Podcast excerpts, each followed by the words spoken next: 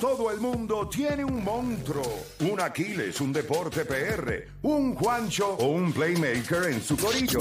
El problema es que en la garata los tenemos a todos. Lunes a viernes de 10 a 12 del mediodía, por la que siga invicta la Mega. ¡Let's go! Bueno, vamos a darle por acá. Usted sigue escuchando la Garata de la Mega 106.995.1. Y como esto hable lo que quiera, pues tenemos nuestro panita para acá, César, que siempre nos tiene información de lo que es el Sandrack, de lo que está pasando por ahí. César, cuéntame, ¿qué tenemos por ahí? ¿Qué está pasando? Play, saludos a ti, saludos a la audiencia, a los muchachones aquí en el estudio. Oye, quiero felicitarte la entrevista de Antonio Margarito. Ayer la vi épica, brother. Me ¿Te raspé gustó? las dos horas y cuarenta que le metiste junto a él. O sea, no me fallé nada. Eso estaba mejor que los antiguos capítulos de Laura en América. Dos horas y cuarenta, ¿verdad? Que es larga. O sea, una entrevista. Pero, Pero es entretenida. O sea, te lo ahí. emocional que es Margarito y cómo pasa de 0 a 60 en medio maniquetazo, te sorprende y no quieres soltar la entrevista, ¿me entiendes? Quieres ver qué es lo próximo que va a decir, ¿ves? Este, mano, te felicito, de verdad que estuvo genial. Gracias, gracias. Esa fue la más larga. Eh, hasta ahora sí. Sí. Hasta ahora es la más larga. Hasta ahora, hasta Tremenda, ahora es la más larga. tremenda. No, yo esperaría que hasta ahora y por lo que queda, porque lo, lo próximo sería hacer de Gafadel otra vez. ¿Sabes? Pero dos horas y cuarenta es una entrevista larga. Yo creo que también es su personalidad lo que lo aguanta. Por Sí. eso es que, que- que yo creo que se dio de esa Él manera. tiene mucho, parece que tiene mucho que decir. Y no, él tenía mucho a una sola persona. Claro. Pero nada. Ya lo- ya lo- ya lo- Ahora sí. Bueno, hab- habían dos, porque había uno sí, no, ranchero también. también. no, y cogió a uno allá al terrible Sí. moral y le da contra el piso, Le, mano. le da terrible. Le da, así, así de terrible le da. Lo puso tercero, después dijo que no era personal. Pero después. de- bueno, Le a dio lo- contra el piso.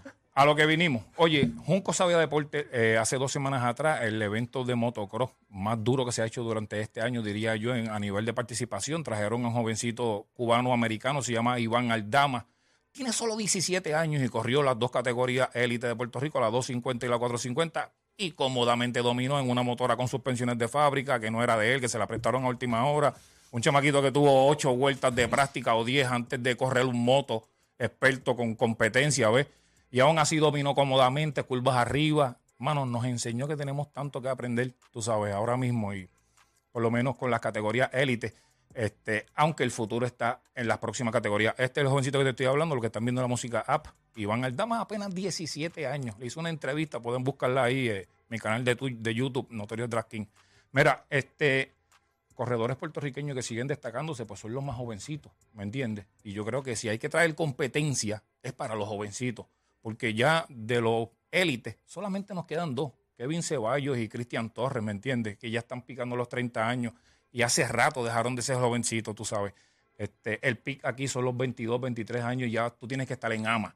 Este, bueno, por otra parte, Hacienda Roifas trajo el evento de rotores versus pistones a la pista de, de Santa Isabel. Este, mano, llegaron los turbocalles más rápido de Puerto Rico y cada vez hay más. Son los jeepitos estos samurai que Sí, usan sí, con sí, sí.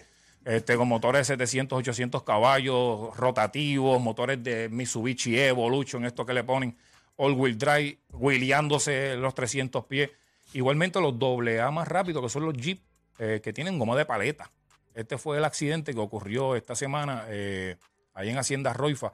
Este, entre el Chubidubi Sí. y el Sniper, este, cogí unos rafagazos bastante salvajes eh, al, al compartir este video con un caption, ya que unos estadounidenses comenzaron a preguntarse, eh, haciendo publicaciones en páginas de Estados Unidos, de que si es la preparación de la pista o es la conducción del piloto, que aún no están preparados como para guiar máquinas tan rápidas. Y eso a mí sí lleva tiempo levantándome la, este, la pregunta de que, pues sí, pienso que cualquiera que tenga dinero monta un jeep rápido, va a la pista y lo corre sin tener eh, la experiencia. No digo en particular de estos pilotos, que gracias a que tienen una carrocería bien montada, como dice el reglamento, el hombre salió de ahí sin un hueso roto, ¿me entiendes? Y yo creo que ese es el mensaje, una máquina bien montada. Los accidentes ocurren todo el tiempo, pero también está muchas veces ahí el factor hum- del error humano.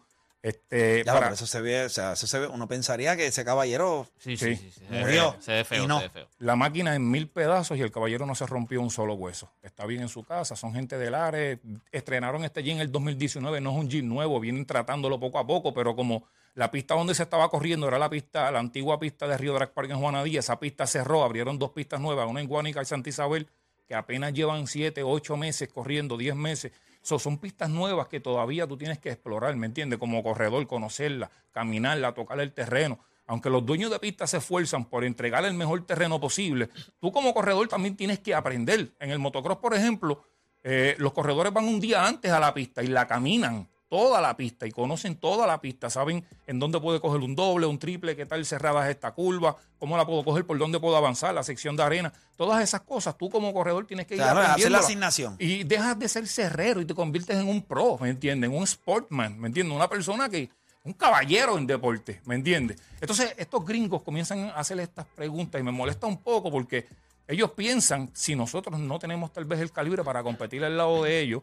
pensando en que somos un poco agresivos al volante, ¿me entiendes? Que tal vez no tenemos esa mesura. Y yo sí creo que tenemos que trabajar en eso, este, pero los accidentes siguen ocurriendo, vaya. Pero el mensaje aquí, como te quise decir, es la carrocería. La máquina estaba bien montada, no pasó a, may- a mayores. Bueno, eso fueron, diría yo, que las noticias más importantes que estuvieron en el mundo drag. Pero el mes que viene, Play, viene la baja 400 con Faeli López, que ya lo conocimos. Ah, que lo traímos acá. Eh, del 13 al 18 va a ser la carrera. Esta sería la tercera de la, de la cuarta carrera este año. Me voy para allá con el regreso. Y dos días después parto el Campeonato Mundial de Motocross, que hoy este año va a ser en Estados Unidos. Ya yo había tenido la oportunidad de ir a dos de ellos. Estamos hablando las Olimpiadas del Motocross, el evento más importante de motocross del año. Este año se va a hacer en Red Bull en Estados Unidos. Estados Unidos lleva 11 años que no gana esta carrera. ¿Ok? Este, están apretando, apretando, pero no llegan. Los europeos están mucho más sólidos ahora mismo en el deporte del ¿Serio? motocross. Sí, durísimo. Estados Unidos, la última vez, by the way, que ganaron fue también en Estados Unidos, pero tuvieron una oportunidad en el 2018 y quedaron quinto overall, tú sabes. O sea, también los que dominan esto tierra. son los europeos entonces. Ellos inventaron el, el deporte en California en los años 50 y hoy día llevan 11 años que no pueden ganar la competencia. Acaban de anunciar a Eli Tomac, de quien hablé por el premio ESPY que le dio este, ESPN ESPN. hace un mes atrás. Eh, nombraron a Eli Tomac, a Chase Sexton, que es la nueva generación del motocross, un chamaquito eh, 23 años, chulo, conectado con las redes, la gente lo ama. Igualmente, no por eso, porque tienes que tener el nivel y calibre. Claro. Pero este chamaquito ahora mismo está disputando el campeonato contra Tomac y están a ley de un punto. Tú me ganas esta carrera, yo te gano la próxima. Y llevan así ya seis carreras corridas quitándose el, el red plate. Si tú vas primero, te dan el plate número rojo. Tú eres el número uno. So, Ya, ya. Ellos están cambiando plate en cada carrera. Ahora mismo, la próxima carrera que es este sábado, Tomac vuelve a agarrar el plate a, a Sexton. So, nos nombran a ellos dos y a, a- a Justin Cooper, un chamaquito en 250, porque ade- además de dos categorías que son 450, una es MotoGP, eh, Moto 1 y Moto 2, que es una moto 250.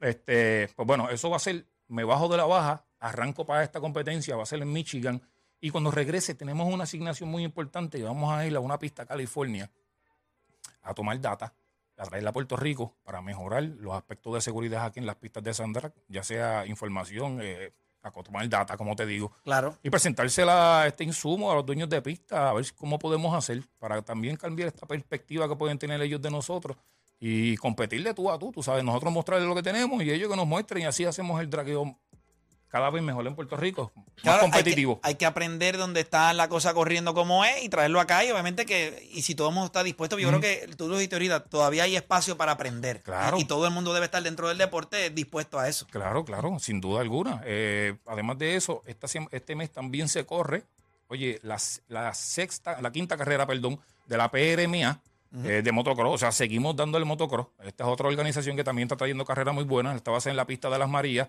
el, el día 18 de septiembre. Yo no voy a poder estar porque voy a estar en la baja, pero ya está por ahí la promoción corriendo. Los muchachos que quieran correr motocross en un lugar seguro, sin problemas con la policía que te estén persiguiendo. Y si te caes, te vas a dar sobre un uniforme puesto, importante, porque hay mucha gente que está corriendo por ahí todavía sin un uniforme. ¿Me entiendes, Play? Y yo no sé cómo es posible que todavía una motora sale del dealer y, el, y se la llevan sin un casco. Sí, no, no, esas son ¿Me cosas. que entiendes? no- Lo primero es el casco. Este, los profesionales inclusive, de los stunt profesionales, usan casco. Definitivo. Bueno, ese es el mensaje que quiere llevar. Muchísimas gracias. Más información, Notorious Drag en Facebook, Instagram y Notorious, Notorious Drag King en YouTube. Durísimo, César. Gracias por estar acá con nosotros. Gracias Mucha información. Vamos a estar bien pendientes a la Baja 400 Sí, en California, sí, sí, que sabemos que mucho éxito allá. Oye, cuando Gracias. regresemos de la pausa, venimos con Jambo. Venimos a hablar un poquito de gaming. Ya usted sabe, NBA 2K23 y todas las noticias que hay. Así que no se me va nadie. Que luego de la pausa regresamos con más acá en La Garata.